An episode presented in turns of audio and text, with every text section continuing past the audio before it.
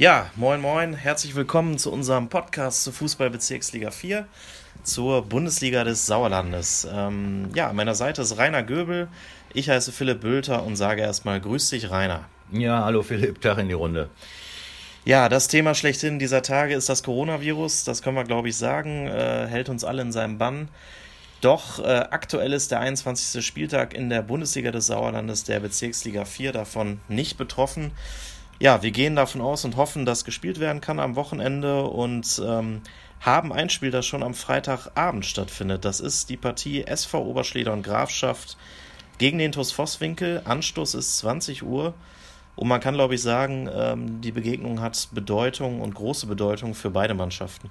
Auf jeden Fall. Äh, Oberschledern, die ja nach dem 3 zu 2 Coup gegen den Tabellenzweiten Bad Bünnenberg jetzt acht Punkte Vorsprung auf den ersten Abstiegsplatz haben und dort steht der TuS Vosswinkel.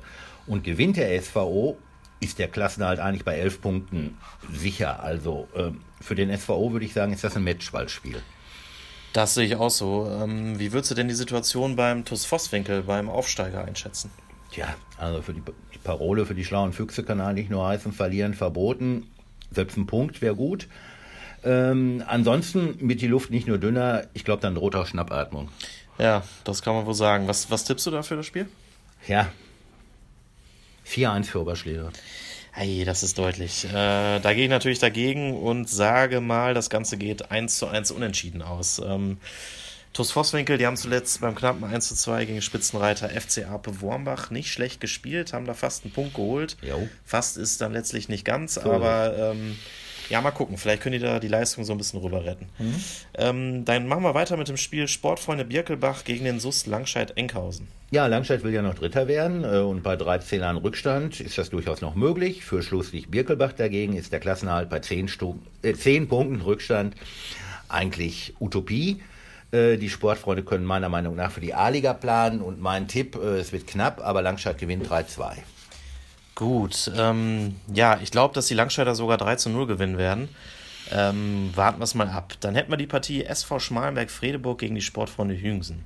Ja, das ist das Topspiel um Platz 3 oder vielleicht sogar um noch was in Sachen Vizemeisterschaft, denn äh, der dritte, vierte, fünfte, sechste, siebte, die liegen ja alle ganz eng beieinander. Äh, schauen wir mal, was da passiert. Schmalmich ist aktuell Fünfter und kann mit einem Sieg mit dem aktuellen Vierten aus Hüngsen nach Punkten gleichziehen. Dann kommt es natürlich da auch zum Torjägerduell zwischen Mirko Pichacek von Schmalmbeck und Sascha Baneske von Hüingsen. Die haben beide 14 Treffer. Also man kann sagen, da werden sicherlich Tore fallen. Das glaube ich auch. Aber wie immer, mein Tipp bei so einem Spiel 2-2. Gut, ich glaube auch, das wird ein schönes Spiel. Ähm, Gehe nochmal zwei Tore höher und sage, das endet 3 zu 3. Jo. Die nächste Partie, BC Eslohe gegen den TUS 9 Rade. Ja, Eslohe also muss nach zwei Niederlagen im Punktspieljahr 2020 1 zu 3 in Birkelbach, der dieses Debakel und dann jetzt 0-3 in Langscheid unbedingt die Trendwende einläuten. Bei Aufsteiger Neunrade läuft es ebenfalls alles andere als rund. Also aus den ersten drei Spielen nach der Winterpause hat die Mannschaft nur einen Punkt geholt. Mein Tipp 3-1 für Eslohe. Gut, da tippe ich auch auf den BC Eslohe und sage mal, das geht 3 zu 2 für den BCE aus. Dann haben wir die Partie VfB Marsberg gegen die SG Serkenrode Fretter. Ja, Maasberg will im ersten Heimspiel nach dem Rassismusskandal zurück zur Normalität, ist auch verständlich. Serkenrode dagegen, da läuft's richtig gut. Ähm, hat nur noch drei Punkte Rückstand auf Platz drei und ist auf dem Vormarsch. 2020 hat man aus drei Spielen sieben Punkte geholt und zwölf zu, 12 zu 5 Tore geschossen. Und ich glaube, auch in Maasberg wird es torreich und mein Tipp ist 4 zu 2 für Serkenrode. Gut, da halte ich natürlich dagegen und sage mal, da gibt es einen Überraschungssieg für den VfB Marsberg, der 2 zu 1 enden wird.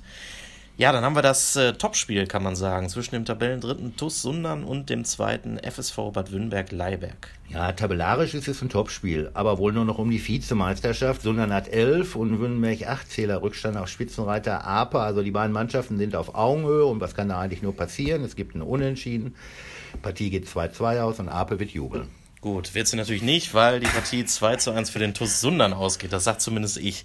Ähm, schauen wir mal. Ja, bevor der FC Apel Wormbach jubeln kann, muss er aber selber erstmal bei Tura Frei Null gewinnen. Ähm, ja, Was meinst du dazu? Ja, das dürfte klappen. Ne? Äh, Ape wird seinen Lauf fortsetzen, wird auch das vierte Spiel nach der Winterpause gewinnen und hält damit Kurs Richtung Landesliga.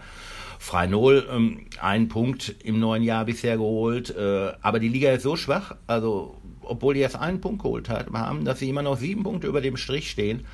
Ähm, mein Tipp, 3-1 für den Tabellenführer aus Ape. Gut, da gehe ich mal mit, sage, der FC Ape Wormach gewinnt sogar mit 4 zu 0. Mhm. Ja, dann können wir nur noch sagen, äh, wir wünschen euch erstmal viel Spaß bei den Spielen am Wochenende, die wie gesagt hoffentlich stattfinden werden. Und äh, ja, bis zur nächsten Folge unseres Podcasts zur Bundesliga des Sauerlandes. Jo, tschüss und Glück auf.